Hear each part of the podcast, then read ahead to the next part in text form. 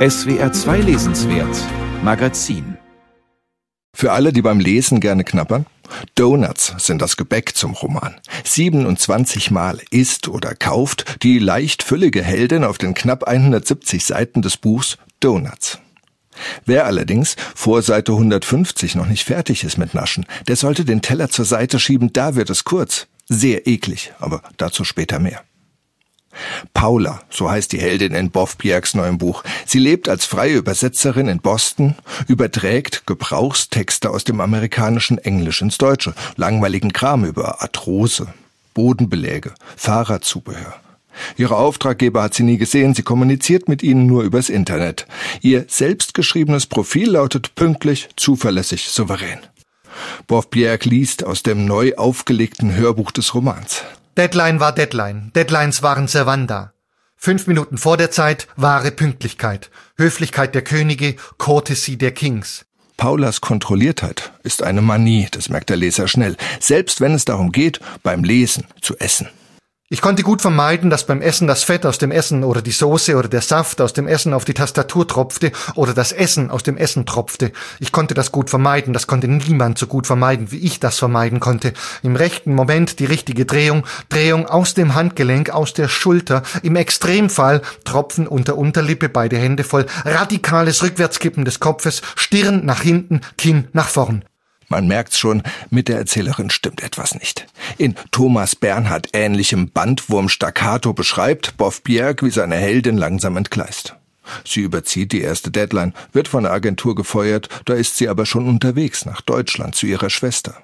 Das Grab des Vaters soll aufgelassen werden, also nach 30 Jahren geöffnet und neu vergeben. Allerdings vertrödelt sie sich auf dem Weg zum Flughafen, verpasst dann den Flieger, auch weil sie das Ticket nicht richtig gelesen hat, muss ins Hotel, darf ins Museum, hat plötzlich Zeit, kann spazieren gehen. Ein breiter Riss zerschnitt den Pfad. Ein Farbfleck huschte auf dem Riss entlang. Ein Haftseher oder Gecko, Leopardgecko Euplepharis macularius, hellorange mit violetten Tupfern, überzüchtet und entlaufen. Er wackelte ins Schwarz hinunter und wieder hoch ins Helle. Noch in der Ferne sah ich ihn durch die Zweige leuchten. Über uns kreiste ein Habicht oder Sperber. Rohrweihe? Dauernd, zwanghaft, fasst die Übersetzerin Paula ihre Umgebung in Sprache, lässt Synonyme nebeneinander stehen. Sie ist ein wandelnder Thesaurus. Das ist auf der einen Seite ein großer Spaß für die Leser bald aber auch schmerzhaft, denn Paulas Sprache ist peinlich präzise. Sie ist die Sprache eines Menschen, der sich keine Fehler und Ungenauigkeiten verzeiht. Sie nennt das Merkzwang, und irgendwann merken wir, dieser Zwang ist Gabe und Fluch. Die ganze Welt sprachlich zu fassen, heißt ja noch lange nicht, sie auch zu beherrschen. Sie sucht und findet immer neue Worte für eine Welt, die ihr über den Kopf gewachsen ist. Sie gibt sich nämlich Schuld, unendliche Schuld. Ihr Vater war depressiv. Als Steinmetz hat er sein ganzes Leben mit gebrauchten Grabsteinen verbracht und sich dann das Leben genommen.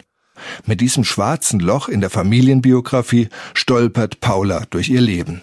Als sie dann nach 30 Jahren doch endlich am Grab des Vaters steht, naja, man sollte vielleicht besser nicht darüber reden, was dann passiert. Nicht nur wegen Spoiler-Alarm, sondern auch, weil einem da die Donuts im Hals stecken bleiben. Es ist makaber, es ist seltsam, es ist grausig.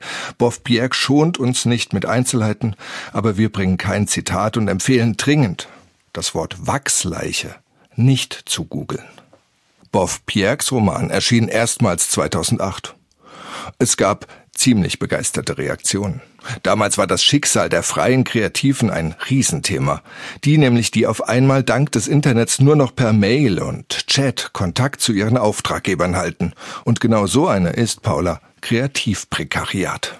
Heute ist Deadline vor allem ein neuer, sprachlich beeindruckender Roman. Klug und sprachmächtig fühlt sich der Autor in die Helden ein und das Buch platzt vor Sprachspielen, Wortwitz und einer Ironie, von der man spürt, dass sie einen sehr ernsten Grund hat. Und das Buch lässt einen noch etwas anderes spüren, nämlich wie sehr sich die Zeiten in den letzten zehn Jahren geändert haben. Das digitale Kreativproletariat ist heute nicht mehr im Mittelpunkt der Debatte. Wir nehmen die entfremdete Arbeit der Heldin längst als selbstverständlich hin. Das andere Thema dieses Buchs allerdings, nämlich wie depressive Menschen ihr soziales Umfeld dominieren und die Lebensläufe ihrer Freunde und Angehörigen verändern, das ist Boff Bjergs Thema auch in späteren Büchern geblieben und es ist in diesem seltsam verstimmten Sommer aktueller, als man es gerne hätte. Deadline kann man auch heute noch uneingeschränkt empfehlen.